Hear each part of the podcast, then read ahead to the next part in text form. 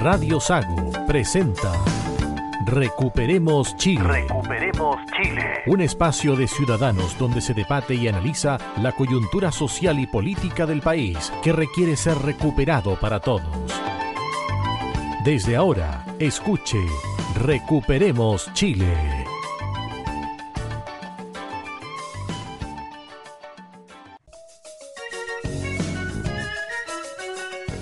Estamos ya en el aire en Recuperemos Chile, capítulo número 35. Pasa el tiempo. Así es, domingo 9 de octubre. Hoy con los contertulios Adolfo Aliaga. Adolfo. Hola Cristian, muy buenas tardes. Y a todos los radios escuchas desde Osorno al cabeza norte de la isla de Chiloé. Roberto Correa. Muy buenas tardes a los contertulios de Recuperemos Chile. Excusarme por los programas anteriores que no he venido. Cuando uno trabaja en la agricultura a veces y en la ganadería a veces tiene que partir al campo y no venir a la radio, pero aquí estamos para recuperar Chile. Sí, pero hoy día vino recargado con apuntes, con papeles. Estaba pidiendo tres minutos con antelación. Es decir, un programa propio para Roberto Así Correa. es, así es. Marcelo Alonso, que además también tiene un invitado para el día de hoy. Marcelo, ¿qué tal? Buenos días. Hola, ¿qué tal Cristian? Muchas gracias por este nuevo capítulo de Recuperemos Chile. Sí, efectivamente, hoy día tenemos un invitado muy especial para hablar de un tema también muy en boga que estamos escuchando en las redes sociales, en las noticias, y que hay mucha ignorancia o falta de información al respecto, el famoso TPP-11. Y para eso nos acompaña una persona que, que sabe del tema, es un colega, es médico veterinario, además es abogado, tiene alguna experiencia, estuvo representando a Chile en la parte agrícola en, Europa y fue también director nacional del Servicio Agrícola y Ganadero. Se trata de don Francisco Bamondes. Francisco, ¿qué tal? ¿Cómo estás? Hola Marcelo, hola a todos los, panelistas. Eh, bueno, parto además saludando a todos los radioescuchas de, de Osorno y todas las provincias y ciudades de Chile que están conectadas y agradeciéndoles la oportunidad de conversar con ustedes de, este tema. Francisco, abro los fuegos con la primera pregunta, porque mucha gente que nos está escuchando ha visto las noticias, la discusión que se ha dado en el gobierno, ¿cierto? Con los partidos de las dos coaliciones. Una coalición dice que sí, otra dice que no, un partido dice que sí, otro que no. El mismo gobierno también quiere apurar un poco la discusión en el Senado. En el Senado se han tenido varias sesiones sobre el TPP-11. Para que la gente comprenda un poco, ¿qué es el TPP-11? A grosso modo. Bueno, en términos generales, eso, TPP eh, es la sigla que es Tratado Integral y Progresista de Asociación Transpacífico. Este es un acuerdo, un acuerdo de integración económica de 11 países, de viene el 11, de la región Asia-Pacífico. Algunos de los países han firmado ya y han adherido al tratado, que no es el caso de Chile, como, como tú lo explicabas, y estos 11 países son Australia, Brunei, Durasalam, Canadá, Chile, Malasia, México, Japón, Nueva Zelanda, Perú, Singapur y Vietnam. Este tratado entró en vigor en diciembre del 2018 para Australia, Canadá, Japón, Nueva Zelanda, México y Singapur. Y luego se sumó Vietnam en enero del 2019. Francisco, ¿qué pasó con Estados Unidos en este tratado? Estados Unidos se retiró por una, una visión de ellos, no, no estaban conformes con, con, con, la amplitud del tratado, porque este tratado, a diferencia de, lo, de los tratados tradicionales, abarca muchas áreas que, que son nuevas porque tiene una mirada, yo creo, influenciada fundamentalmente por, eh, por, por, la visión futurista e innovadora que tiene sobre todo Nueva Zelanda y Australia y que um, Estados Unidos no la acomodó. Específicamente, ¿qué áreas? Áreas de protección de propiedad intelectual fundamentalmente. Además de, de otra serie de cosas, porque este tratado, a diferencia de, de otros acuerdos, se refiere específicamente a la protección de los derechos de, lo, de, los pueblos originarios, a los asuntos laborales, protección del medio ambiente, el apoyo a las pequeñas y medianas empresas, a la coherencia regulatoria, a la transparencia, ofrece sistemas novedosos de solución de, de controversias.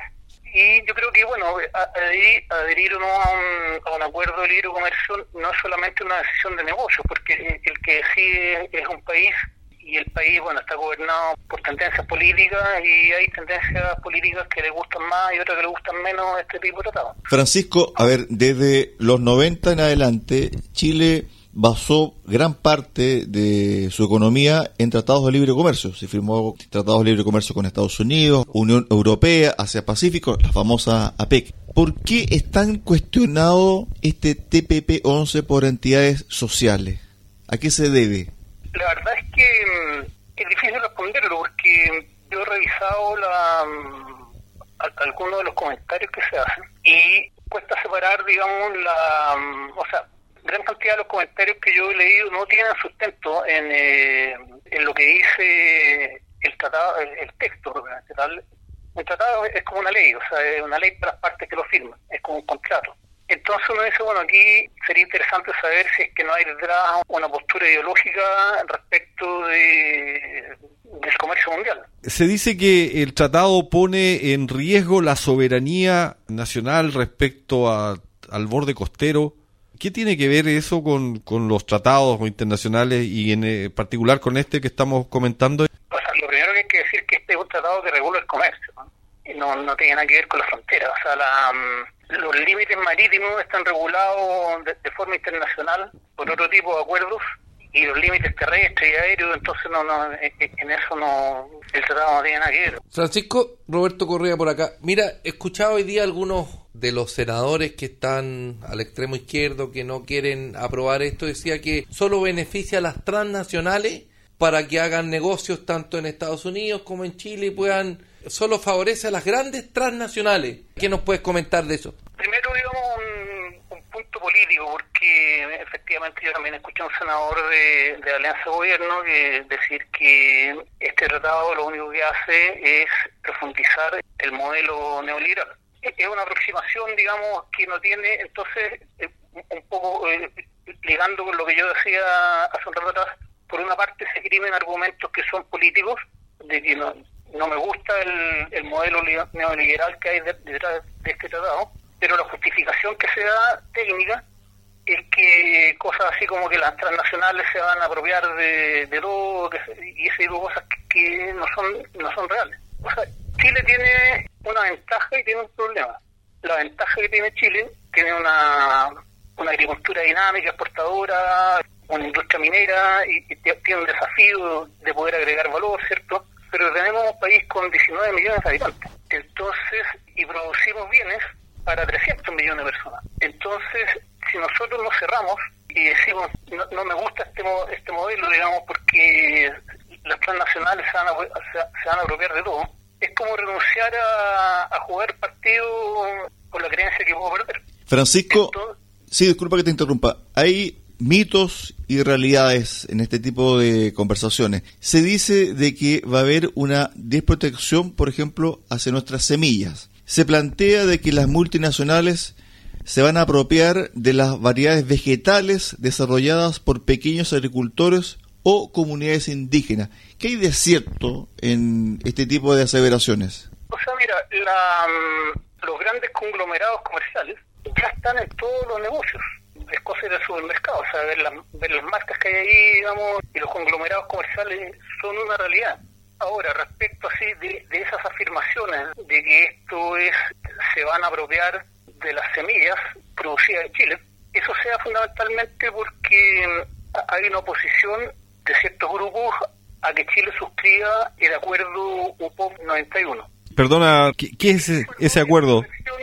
Obtentores vegetales, pero es una versión avanzada del acuerdo porque ya hay una versión anterior de la cual Chile es miembro y en Chile hay una ley de obtentores de variedades vegetales que protege a los creadores de una variedad. Es como una protección de patente, digamos. Algo parecido, es el equivalente, digamos, para las semillas. Ahora ellos no se pueden apropiar, o sea, nadie se puede apropiar de lo que no ha inventado. Entonces aquí hay que hacer una separación entre lo que son una variedad comercial, que es una mejora genética hecha a alguna variedad nativa, ¿cierto? Que obtiene algunas características permanentes en el tiempo, no sé, pues, es una flor, puede ser color, puede ser los, tomates de la regadía, por ejemplo, y cosas así por el estilo. Sí, correcto. Ese tipo de, variedades vegetales no las producen en Chile los pequeños agricultores.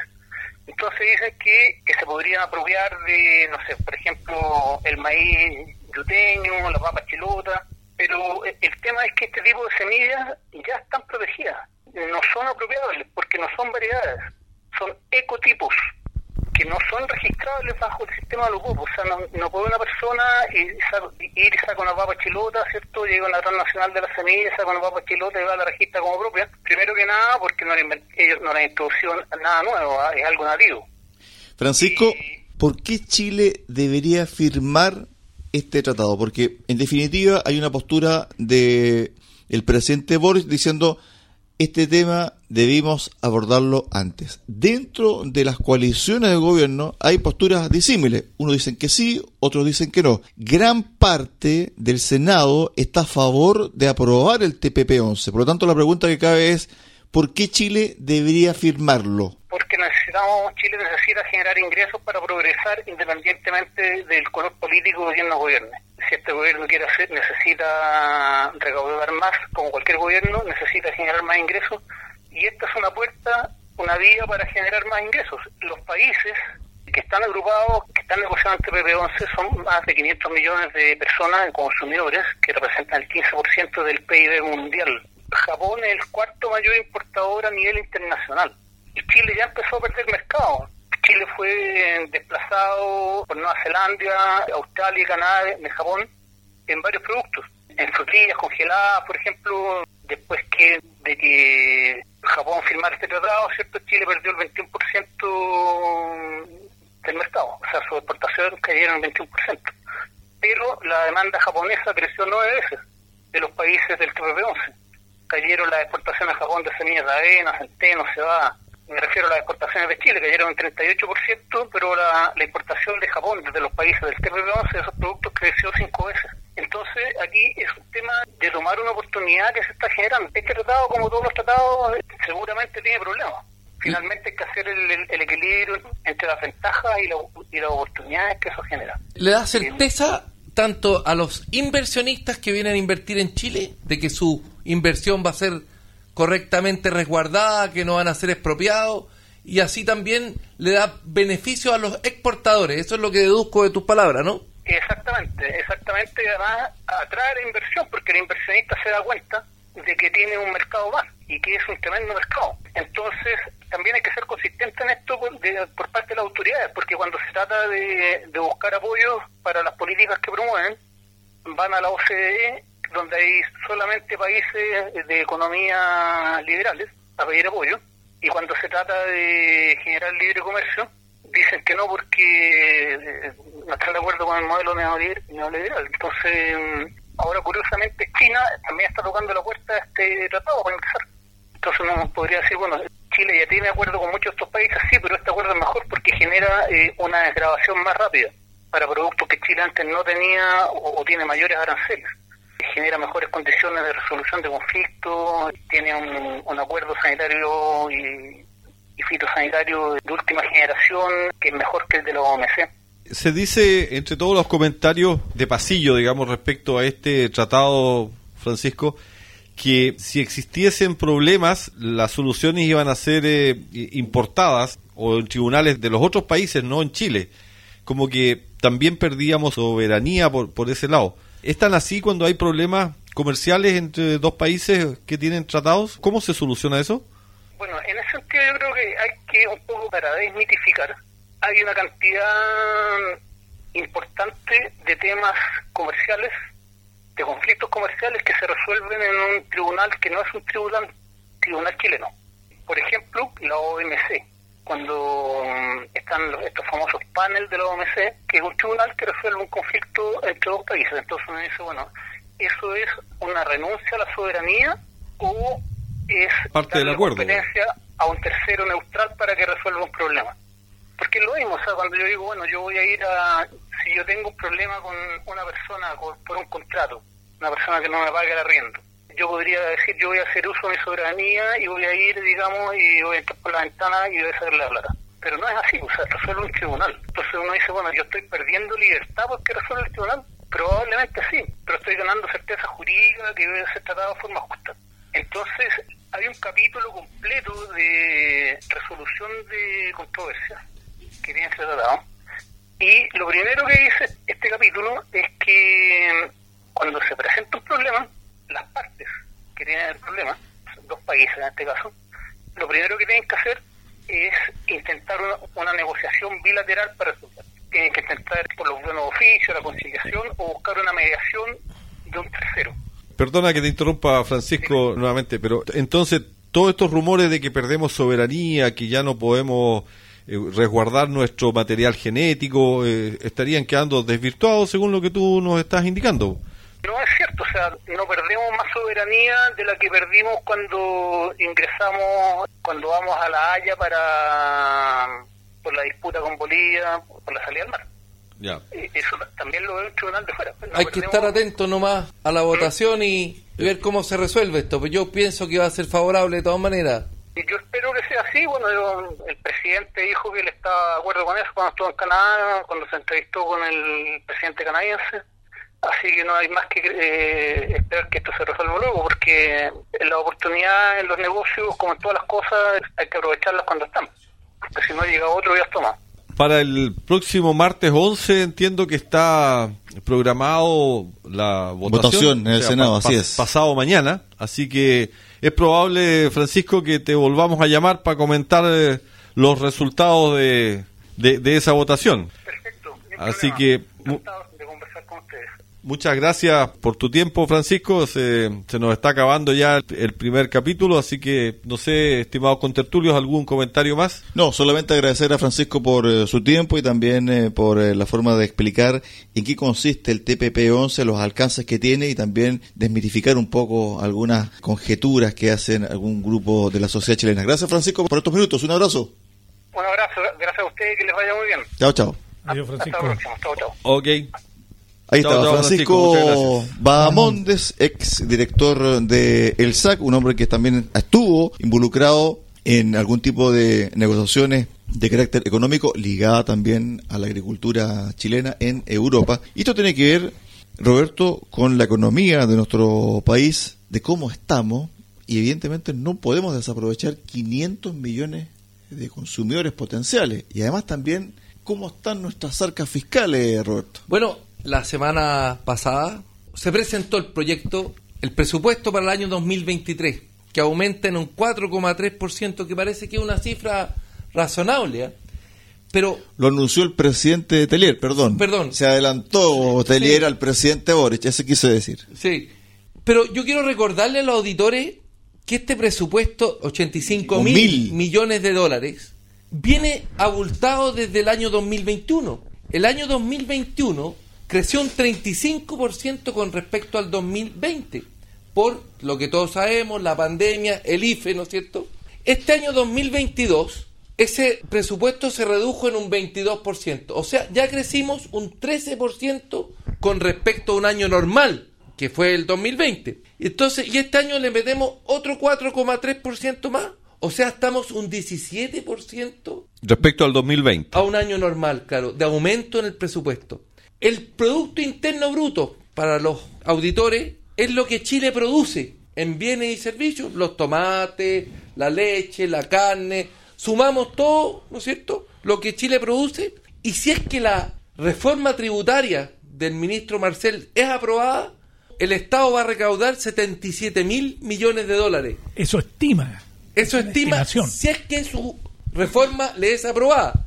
Y ya tenemos gastado 85 mil. ¿De dónde salen los 8 mil? Deuda. Tenemos que salir a endeudarnos Nuevamente. nuevamente. Y ya Chile está pagando 3 mil millones de dólares de interés al año. Esos 3 mil millones se dejan de ocupar en salud, vivienda, educación. Y además nuestro nivel de riesgo aumentó, por lo tanto nuestros créditos Son más caros. más caros.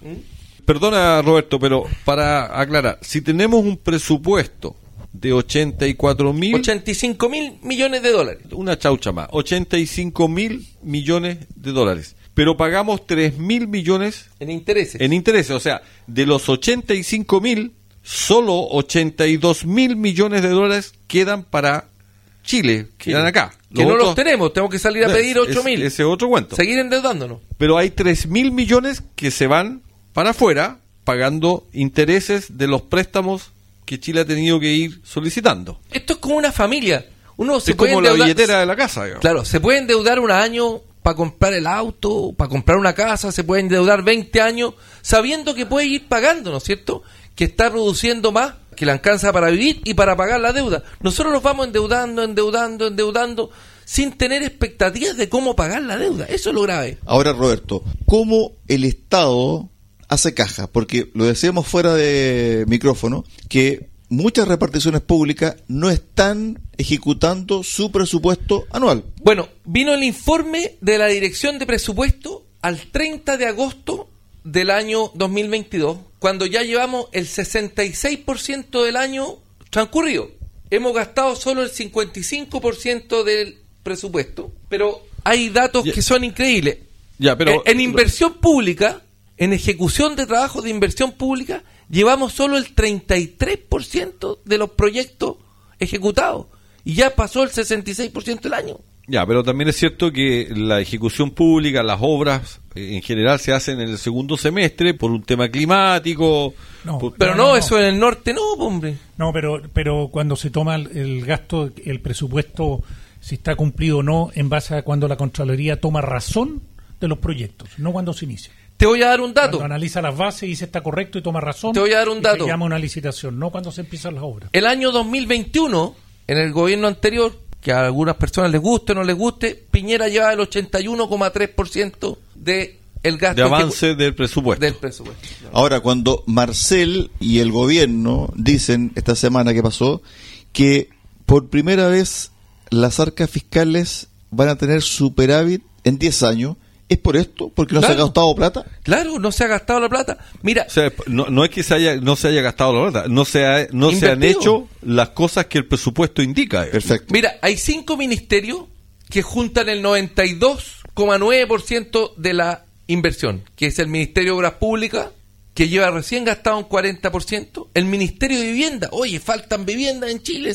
650 mil viviendas. Bueno, hemos ejecutado 33% del presupuesto. Salud, un 19%. En vivienda, me quedo dando vuelta ese dato, Roberto. Escucho por todos lados que el ministro Monte dice que faltan casas, habitaciones, que el problema es la habitación en Chile, la vivienda. ¿Y cuánto es el porcentaje que Un llevan? 33,7% del presupuesto de vivienda se ha gastado O hasta sea, el 30 teni- de agosto del 2022. O sea, teniendo la plata, no se ha gastado en dar esa solución. La explicación del ministro es que no hay maestros, que hay escasez de materiales, pero no es lo que nos prometieron en campaña. Cuando se dice que no hay maestros, en parte tiene razón. ¿Por qué? Porque en el sur del país, por ejemplo, Puerto Montt, Osorno, Valdivia, ciudades grandes donde hay proyectos habitacionales de edificios, no vas a encontrar fácilmente maestros enfierradores, por ejemplo. No vas a encontrar maestros que sean especialistas en construir edificios. Toda esa gente está de Concepción o de Temuco hacia el norte. Por lo tanto, Pero- si alguien quisiera construir un edificio lo más rápido posible, primero va a tener que gastarse un dineral para traer a los mejores al sur. No hay, no existe. Búscame tú un maestro enferrador que viva en Puerto Montt. Le voy a replicar, amigo Cristian. No Yo, yo soy un pequeño empresario, construí un frigorífico acá en Puerto Montt. La estructura del frigorífico vino arriba un camión, se construyó en Santiago y se montó acá en 15 días. Sí, pero aquí estamos hablando de edificios, de departamentos. Está bien, Roberto. pero se pueden traer, Con- se pueden traer, bueno, los maestros que me hicieron el radier también vinieron de Santiago, De Santiago. hicieron la enfriadura, pero hay que traerlo o no vamos a construir más. Hay que traerlo. Lo que pasa es que es un costo. No, no vamos a hacer edificios de. Temuco al sur porque no tenemos maestros enfierradores. No- Hay que asumir, puede yo ser, no le puedo decir a los Y- y inversionistas menos el- que y menos el creyeron en mí, yo no le puedo decir a los inversionistas que creyeron en mí a hacer este proyecto, mire, sabe que no hay maestros enfierradores. Yo hice un tremendo enfierrado en el piso y tuve que traer los maestros de Santiago. Sobre el tema de habitacional para la región de los lagos, esta semana, la semana pasada, hubo un encuentro en Puerto Varas, donde participó la Cámara Chilena de la Construcción, la Cámara Chilena de la Construcción de Puerto Montt, el Ministerio de la Vivienda, etcétera. ¿Cuál es el objetivo del gobierno para la región de los lagos? Construir, atención, más de 14.000 viviendas en tres años, del 2023 en adelante. Esa es la meta que tiene el gobierno para la región de los lagos. Son 2.600 viviendas, Roberto, a ti que te gustan los números, por año. La pregunta es, ¿se podrá hacer? Para tener que traer maestros de fuera. A ver, yo creo que escuchándolo a ustedes, sí, efectivamente hay escasez de, de personal para trabajar, mano de obra, maestros, eso lo estamos viendo, personal calificado, pero yo creo que aquí es un tema de gestión. Este gobierno ha contratado más de 8.200 personas, ha aumentado el aparato estatal y podemos ver que la gestión es bajísima. O sea, se llena de gente, un montón de peso, gasto para el Estado y la eficiencia, ¿dónde está? ¿Qué es lo que hace esa gente? ¿En qué mejora? Usted, estimado auditor, Me ¿usted ha visto que le ha mejorado los servicios cuando usted va a algún Me acordé Ro- pública? Roberto Carlos con su millón de amigos, porque todos estos ocho mil y tantos son puras amistades. Segundo bloque. segundo bloque. muchachos. Tema económico, porque en el fondo este, este tema económico, Roberto, es el tema para el ciudadano chileno hoy. Sigo con números, que me gustan los números. En educación, para infraestructura de educación, nuevos colegios, nuevos jardines infantiles, ¿Qué es lo que están reclamando los estudiantes en Santiago? Porque ellos tienen una responsabilidad social con la demanda de infraestructura educacional. Es lo Hay que dicen los estudiantes. 512 mil millones de pesos. Se ha ¿Cuánto? ejecutado solo el 37%. Esto es un reclamo que lo leí de la senadora Yarna Provost en la segunda. Estaba reclamando porque no se ha invertido la plata en infraestructura de educación. Ahora pregunta Adolfo, la plata que no se ejecuta, no se no se lleva a cabo, es decir, no se gasta finalmente, ¿queda para el próximo año? Así es, cuando un, eh, una repartición tiene un presupuesto de 100 y se gasta 80, esos 20 vuelven a las arcas fiscales y lo que pasa es que el próximo año eh, le bajan el presupuesto, porque le asignaron 100 y se gastaron 80, entonces dice, bueno, esta repartición le sobra el dinero, no, hace, no tiene proyecto suficiente y le bajan. Entonces, ¿qué pasa con esto? En base a lo que dice Roberto, que a medida que avance el año, los funcionarios fiscales saben esto, entonces empiezan a ver y dicen, oye, tenemos un montón de plata que no hemos gastado, gastémosla. Y se la gastan en cosas que a lo mejor no son las mejores, las más eficientes o las más necesarias, porque la idea es gastarla. En diciembre se la van a gastar a tontas y a locas Gastan apurado. para que no les bajen el gasto el próximo año. Hay otro tema del presupuesto, Cristian, que Dale. yo creo que es importante porque justo ahora que tenemos ministra del Interior nueva, la señora Toá, y hay también una, un avance del presupuesto del Ministerio del Interior. Roberto, ¿cuánto es el avance del gasto respecto al presupuesto que lleva el Ministerio del Interior? Bueno, para inversión tenía el Ministerio del Interior su presupuesto, compra de vehículos para carabineros, etcétera. Ha ejecutado un 5,5% del presupuesto del año. 5,5%. Y queda todo octubre, todo noviembre y todo diciembre y se terminó el año. Estamos apurados en comprar mil. O sea, no- nos queda- nos hasta quedan- el 30 de agosto. Perfecto. Estamos apurados en comprar mil vehículos para carabineros. Hay que gastar esa plata. Ahora, Por eso cuando es. uno piensa en esto, no puede dejar de lado el tema político. Y dejo abierta la pregunta. Porque en el fondo, si un gobierno durante su primer año de gestión no realiza o no concreta el 100% del presupuesto, quiere decir que esos dineros en algún momento los va a gastar. ¿Cuándo? Cuando haya campaña, por ejemplo, para la siguiente campaña presidencial. Espero que si no los Pero- gaste pero- no nos endeudemos. Oye, le- les quito un minuto. Cristian, respondiendo a tu pregunta un poco más técnicamente. Tú haces un presupuesto Sí. mirando las condiciones internas y las condiciones ambientales donde tú vas a ejecutar ese presupuesto. Me explico. Aquí hay una empresa que se llama Chile, que tiene que hacer un presupuesto en el Ministerio del Interior y tiene un histórico año tras año de lo que pasa, tiene una información de la inflación y tiene una expectativa de acuerdo a la política del gobierno, ¿no es cierto?, de lo que quiere hacer. Y hace su presupuesto. Si el presupuesto no se cumple, porque se gastó menos, eso es falta de gestión. Y si el presupuesto se pasa y gasta más de lo que está presupuestado, en el país, como el orden está institucionalizado, no se puede dar. No puedes gastar más. No puede gastar más que el presupuesto. Así que aquí lo único que pueda explicar esto, de tener platas no gastadas de acuerdo al presupuesto, es lisa y llanamente falta de gestión. Y no pueden ir a otras cosas. Oye, no puede ir a un gasto que no sea del ítem porque si no es malversación de fondos. Roberto, lo último y nos vamos al corte. El Banco Mundial entregó una proyección para los principales países de Latinoamérica de crecimiento. Chile el 2023 va a decrecer en 0,5%. O sea, Recesión. Para atrás. recesión. Y el 2022. 0,3 Paraguay. Somos los únicos dos países de Latinoamérica que no vamos a crecer. Argentina un 2%, Bolivia un 2,8%, Ecuador un 3%, Panamá un 5%. Todos crecen menos nosotros. ¿Por qué? Incertidumbre. Hay que dar certeza. Incertidumbre.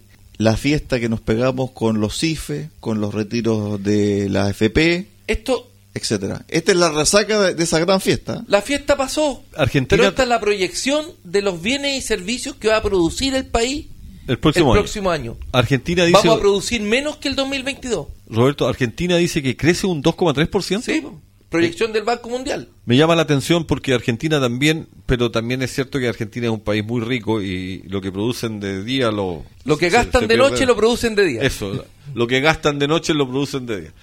Pero me llama la atención lo de Argentina. ¿eh? Claro que si yo me pongo a pensar más profundo, Argentina tiene menos incertidumbre que Chile. Muchachos, vamos a un corte breve y volvemos con el segundo bloque y también muchos más temas acá en Recuperemos Chile.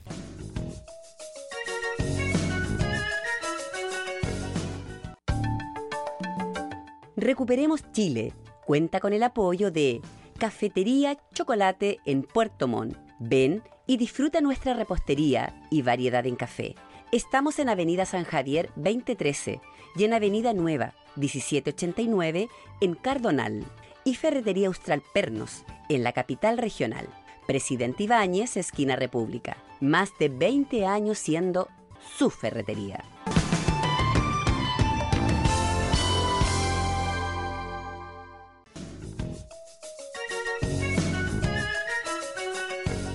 Estamos ya de regreso acá en Recuperemos Chile, segundo bloque y le vamos a dar el corte final al tema económico.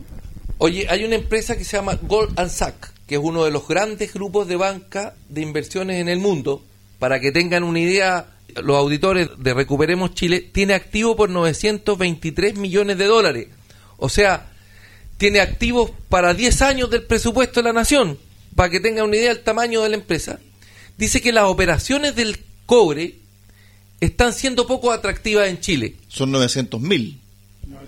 23 mil millones. No, 923 Ah, ya, millones. 10 veces el presupuesto de Chile. diez- 12 veces el presupuesto de Chile, 923 mil millones. Estoy como el cifras.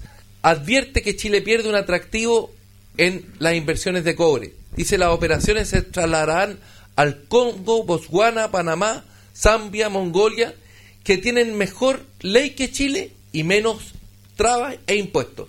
Mejor ley de minerales, te refieres, Roberto, para que la gente entienda. Menos impuestos y menos trabas El- el legales. royalty chileno, que se le aplica a la producción de, de minerales, cobre en particular, en general, Chile es el segundo más alto del mundo. Entonces, con, con ese nivel de, de- de impuestos no, no somos atractivos. Bueno, el litio éramos lejos disparados con Australia. Ya estamos cuartos. En producción de litio vamos bajando. El tema es que cuando se instala la discusión ideológica sobre cómo queremos que nuestro país sea de aquí a 50, a 60, 70 años, a 100 años, entrampa el tema económico. ¿Por qué? Porque hay un grupo que quiso, en su momento, vía la convención, socavar los pilares económicos actuales del país. Que no creen en el sistema. Exactamente. Y esta discusión se mantiene. ¿Por qué? Porque esta semana hemos visto cómo los partidos tradicionales, ¿cierto? Después del triunfo del rechazo, tomaron esa pelotita y quieren armar una nueva convención. Entonces, lo que se genera con eso es un grado de incertidumbre mucho más grande, porque en definitiva no se sabe qué va a pasar con esto, Adolfo. Así es. A ver, estimado auditor, auditores, si ustedes escuchan las declaraciones del gobierno, de los ministros, y lo comparan con lo que realmente hacen, ustedes pueden ver que son palabras vacías. Por ejemplo, el gobierno, la ministra del Interior, todos dicen que están muy preocupados de la seguridad, que están haciendo todo lo posible, que están en reuniones, que están en mesas de trabajo, que están en coordinaciones y que la seguridad es muy importante para ellos. Pero si ustedes ven las cifras del presupuesto que están presentando para el 2023, El aumento en el Ministerio de las Culturas es de un 14%, el presupuesto para el próximo año aumenta en un 14%, y en seguridad, adivinen, un 5%, cerca de un 5%. Entonces el gobierno dice que está preocupado por la seguridad, pero ¿dónde pone el foco, dónde pone la energía y la fuerza? No es en la seguridad, lo pone en las cosas que a ellos les interesan. En el fondo, estos temas que plantea Adolfo, Roberto, están en un segundo plano, porque uno ve las noticias todos los días y la primera información que sale, proceso constituyente. Entonces, la pregunta que yo me hago, se la hago acá al panel, es la siguiente. ¿Quién está apurando este proceso hoy? Porque el 2019, estábamos claros, se estaba quemando medio Chile, grupos organizados estaban sembrando el terror, desestabilizando el gobierno, lo querían derrocar, es lo que ha salido consignado en las últimas semanas, pero hoy eso no está ocurriendo, Roberto. El que está apurado por, por avanzar en este proceso es el presidente de facto que tenemos, Guillermo Tellier, que dice, entre comillas, nosotros vamos a establecer los bordes y serán bastante afinados para darle tranquilidad a la gente y al nuevo órgano constituyente. Chuta, que quedo tranquilo yo. Cuando se habla de los bordes, para que la gente que nos está escuchando entienda sobre esta dinámica y conceptos políticos, tiene que ver con que supuestamente, si es que se redacta una nueva propuesta, va a tener un cierto margen. Es decir, por ejemplo, no podemos tocar el tema de los poderes del Estado. Es decir, si vamos a hacer una nueva constitución, va a estar el poder ejecutivo, el poder judicial y el poder Legislativo. legislativo. Ahí están los tres poderes del Estado, con su Cámara de Diputados, Cámara de Senadores, etcétera. Por lo tanto, son los márgenes mínimos para conversar un nuevo proceso. Pero hay un grupo de parlamentarios transversal que dijo, ¿sabe qué? Un grupo de políticos que se llevó la pelota y no dejan entrar a nadie más. Entonces, no cuenten con nuestro voto para Reformar. reformar la constitución. ¿Por qué? Porque el proceso constituyente finalizó y finalizó el 4 de septiembre. El artículo 142 de la actual constitución establecía de que si ganaba el rechazo, se terminaba el proceso constituyente. Y es lo que ocurrió. Por lo tanto, la pregunta que cabe, Adolfo, es la siguiente. Supongamos que este grupo de parlamentarios políticos entre el gobierno, ¿cierto? y la oposición llega a un acuerdo con bordes, con mínimos comunes, etcétera, como usted le quiera llamar. Después de eso, el gobierno va a tener que presentar un proyecto de ley para que se reforme la actual constitución y haya un nuevo proceso constituyente. Necesita cuatro séptimos. ¿Están los votos? No están los votos. No están los votos en este momento. Salió la encuesta el jueves pasado de Pulso Ciudadano, Pulso Constituyente. El 53,9% de la gente no quiere que se inicie un nuevo proceso constituyente. Ese es un dato que ha venido creciendo porque en la encuesta de la semana anterior era de un 49, coma y algo, no Sí. alcanzaba el 50. 53 ya no quiere que... La pregunta es bien clarita. ¿Usted está de acuerdo en que los políticos inicien un nuevo proceso constituyente? 53,9% de la gente no está de acuerdo.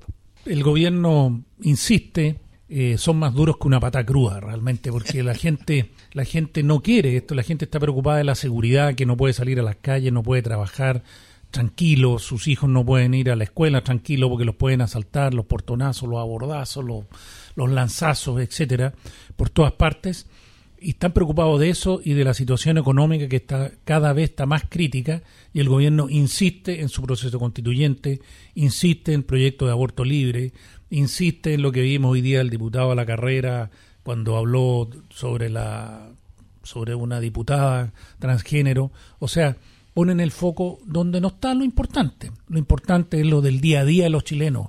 El chileno que se sube a una micro, que se sube al metro, que tiene que trabajar todos los días, no está preocupado de eso, está preocupado de poder llegar a fin de mes y mantener a su familia y vivir tranquilo y que no lo asalten y le roben el fruto de su trabajo. Esta semana, Radio Saco entrevistó a nuestro buen amigo Patricio Ampuero.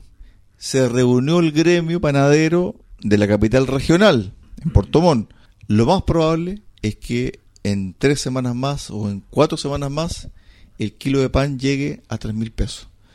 Ya le informaron los molineros que viene un aumento de la harina para los panaderos. ¿Qué pretenden los panaderos de Puerto Montt? Juntarse, reunirse y comprar en bloque para abaratar costos. Pero además también, Roberto, están pensando en comprar harina en Argentina directamente. Pero hay un problema y los argentinos están mandando su harina, está comprometida esa harina para Europa. No va a ser fácil traer harina a Argentina. Entonces cuando Adolfo hace el hincapié de los temas del día a día, este es uno.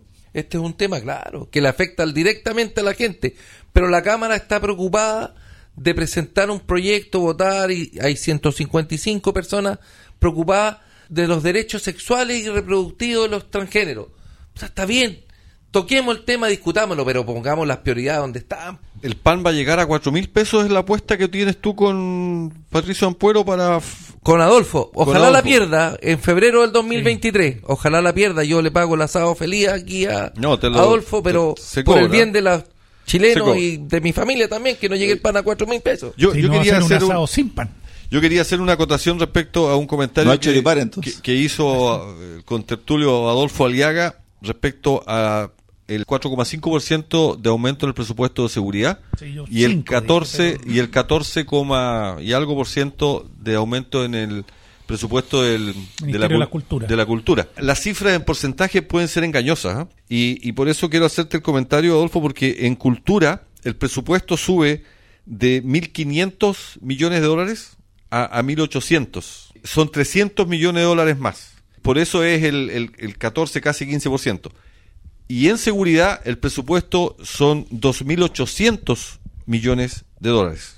Entonces el 5% que le dan a seguridad es más o menos las son las mismas plata, incluso un poquito más que la que le dan a las culturas, porque la base eh, la base cero es mayor en Sí, pero, seguridad. pero Marcelo, El- estamos el- de acuerdo, estamos hablando de porcentajes, pero si hoy día hay un hay una demanda tremenda y todos lo vemos que la seguridad es el punto flaco que tenemos, porque no hay recursos tanto humanos como materiales, obviamente hay que hinca- hincar el diente ahí. Subir supuesto. proporcionalmente. Yo puedo estar de acuerdo, solo te digo que cuando se habla de porcentaje es fácil caer en el error, pero las platas de seguridad son más que las platas Pero por supuesto que son más, Pero- pero estáis dando una señal al país que es más importante la cultura que la seguridad. Faltan 8.000 carabineros, esa es la estimación.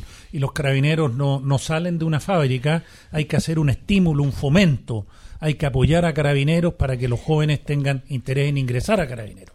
Entonces un 5% es tomar agua con el dedo. Durante esta semana también, y vamos a entrar a la sección que tanto le gusta a Roberto, el diputado Johannes Kaiser, espero haberlo pronunciado bien, hizo una intervención en la Cámara de Diputados y dijo lo siguiente, del 2012 al 2022 se ha incrementado el número de funcionarios públicos en 300.000 trabajando en la repartición pública. Son 300.000 del 2012 al 2022, en 10 años, se ha aumentado en más de 300.000 los funcionarios públicos en Chile.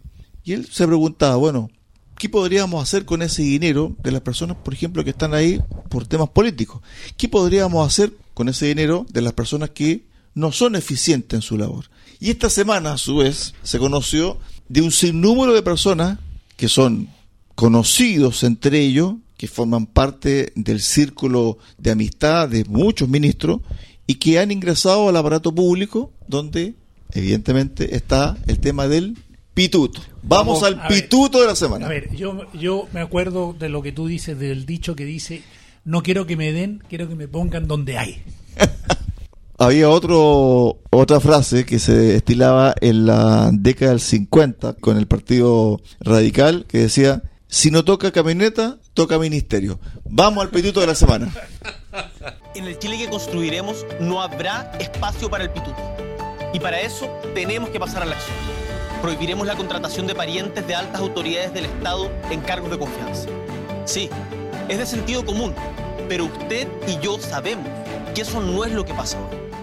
Los amigos del presidente, estos son los pitutos de la semana, son los amigos del presidente. Matías Mesa Lopandía, compañero de la universidad del presidente, es su jefe de gabinete. Terminó, por lo menos, ¿no? No sé, pues. Voy a averiguarlo. Tarea para el próximo programa. La señora de Matías López. Del amigo. Del amigo. Es contratada como jefa de enfoque de género de la subsecretaría de redes asistenciales. Nicole Vergara es asesora del presidente, otra amiga, amiga de Francisca Moya, jefa de división jurídica de la subsecretaría de la presidencia. Raúl Domínguez, un amigo del colegio, jefe de fiscalización de la subsecretaría de telecomunicaciones. Otro amigo del colegio, Felipe García, director del FOSI de Magallanes. Vamos. Otro amigo, Diego García, secretario de las culturas de Magallanes. Seguimos con los amigos.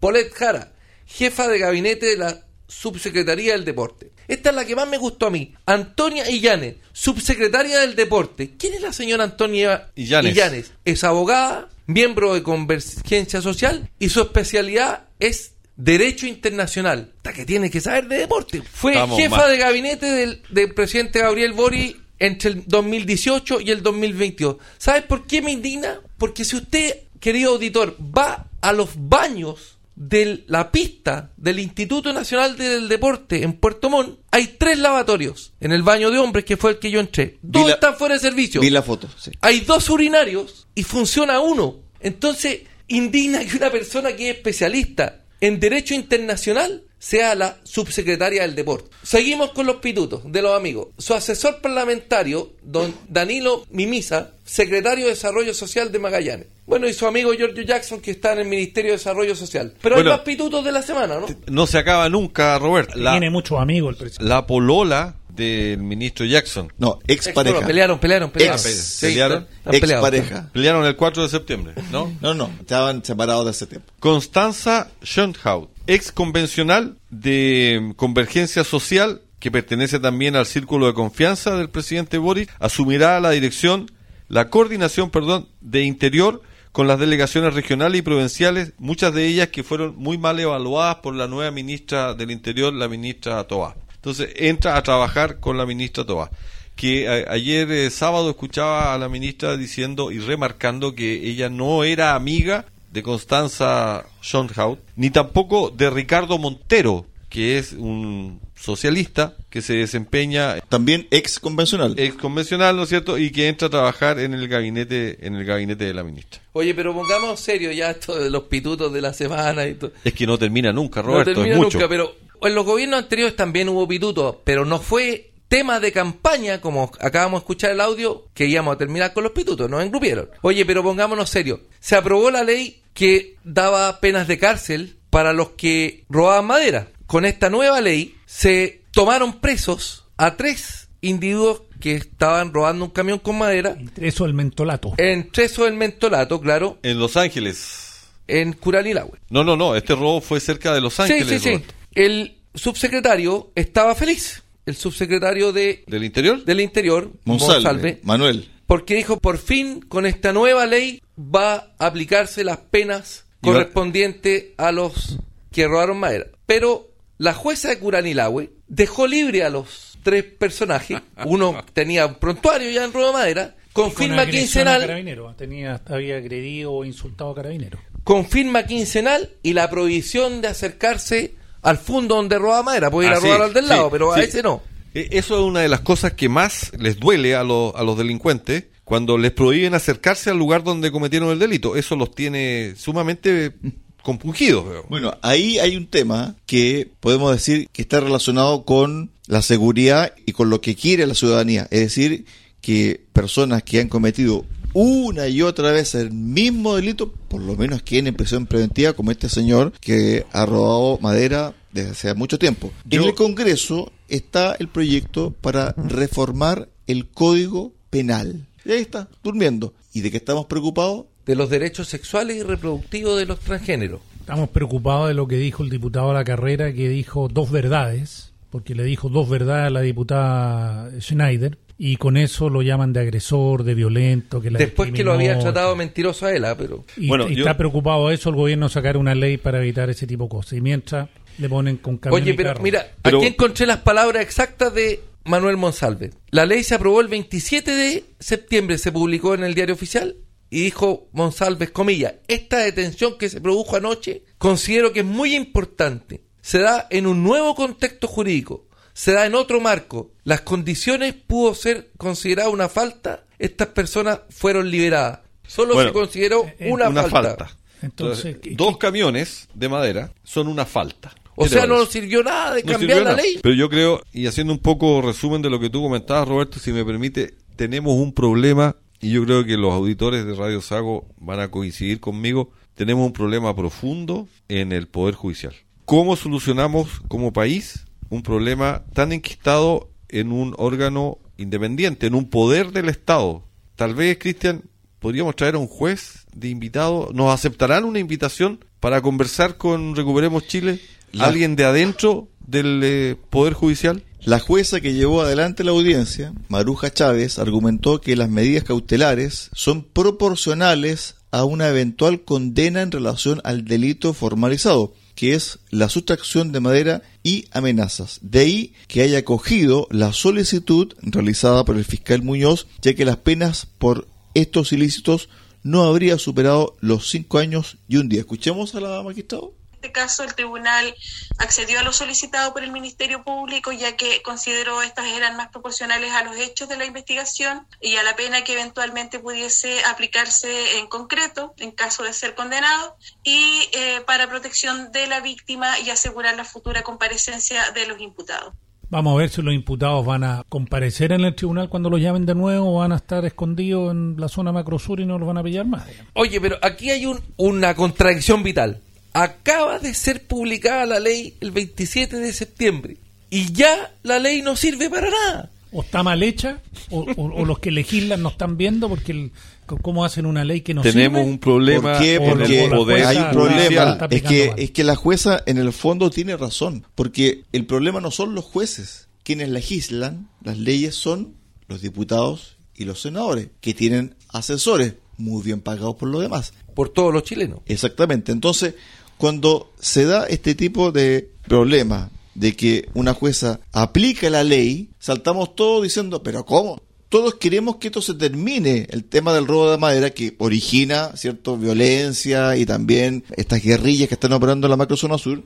¿Por qué la jueza no fue tan severa? Y ella lo explica, porque ante un eventual juicio, ¿cierto?, lo más probable es que a esta persona se le sentencie a cinco años y un día, como máximo. Por lo tanto, la medida cautelar, como por ejemplo es el tema de la prisión preventiva, y no acercarse, eso es importante, No, no, no, no, no, acercarse no. al lugar del delito. no, sí, es que es que está bien aplicada. A lo que voy yo, si tú aplicas la medida cautelar de prisión preventiva en comparación con la eventual condena que podrías tú tener ante un futuro juicio por el delito que cometiste, es desproporcional. Entonces está mal hecha la ley. Sí, está mal hecha.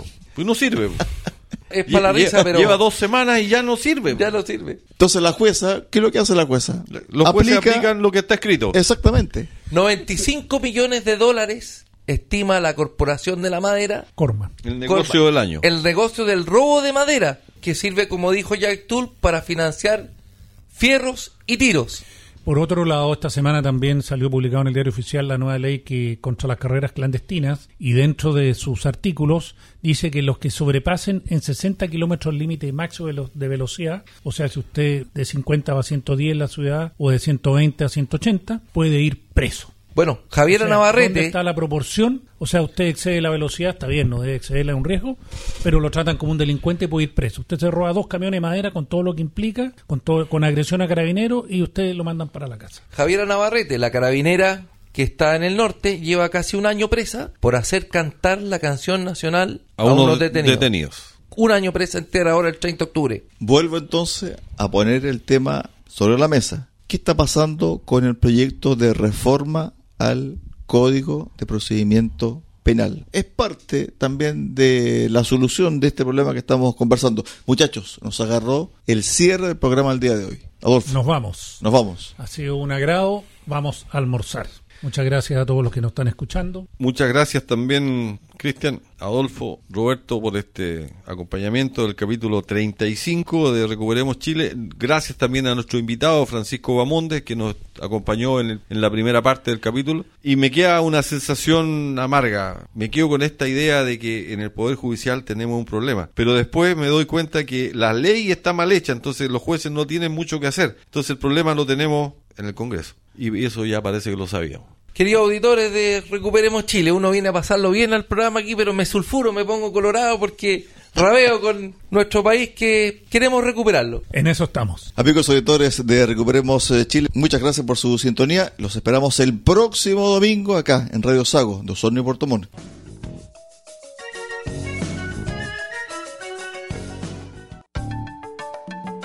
Recuperemos Chile.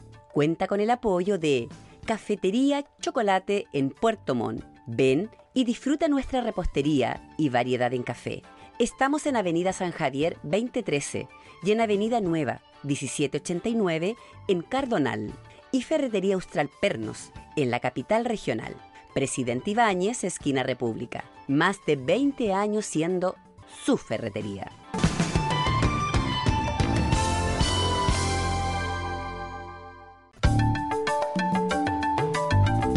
Radio Sago presentó Recuperemos Chile. Recuperemos Chile. Una hora de debate y análisis sobre el presente y futuro del país que los ciudadanos quieren recuperar. Recuperemos Chile. Vuelve el próximo domingo acá en Radio Sago.